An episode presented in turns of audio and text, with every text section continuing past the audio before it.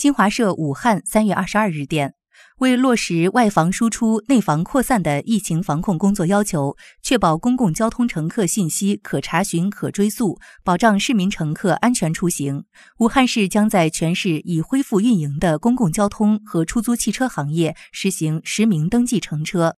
根据方案，市民首次出行前可使用支付宝、微信扫码进行线上身份认证。已申请湖北省健康码的，可自动获取身份信息；未申请湖北省健康码的，可在身份认证完成后，根据健康状态提示进入相关页面进行健康码申请。未进行身份认证的，不允许乘车。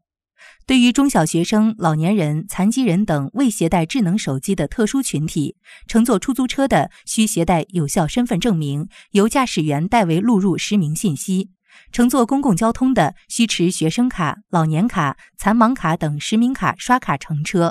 未持实名卡乘车的需携带有效身份证明，由现场工作人员代为录入实名信息。